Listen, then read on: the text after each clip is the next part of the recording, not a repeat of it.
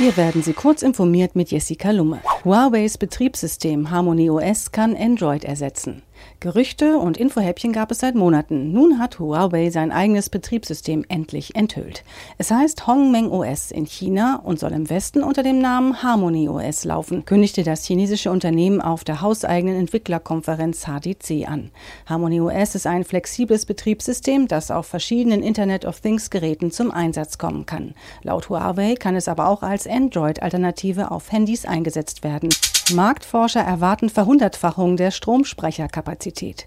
Im weltweiten System zur Stromversorgung hat eine grundlegende Veränderung begonnen, die bis 2040 dazu führen wird, dass sich die Kapazität der installierten Akkustromspeicher mehr als verhundertfachen wird. Das schreibt die Marktforschungsfirma Bloomberg New Energy Finance in einem neuen Bericht.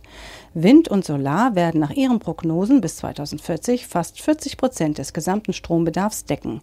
Nach ihren Schätzungen wird der Umbau bis 2040 Investitionen von insgesamt 662 Milliarden Dollar erfordern.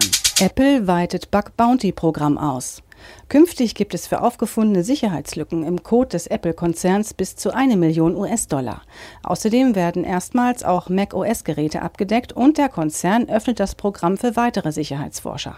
Bisher waren von Apple direkt höchstens 200.000 Dollar zu bekommen, während auf dem freien Markt für iPhone-Exploits teilweise Millionen geboten wurden.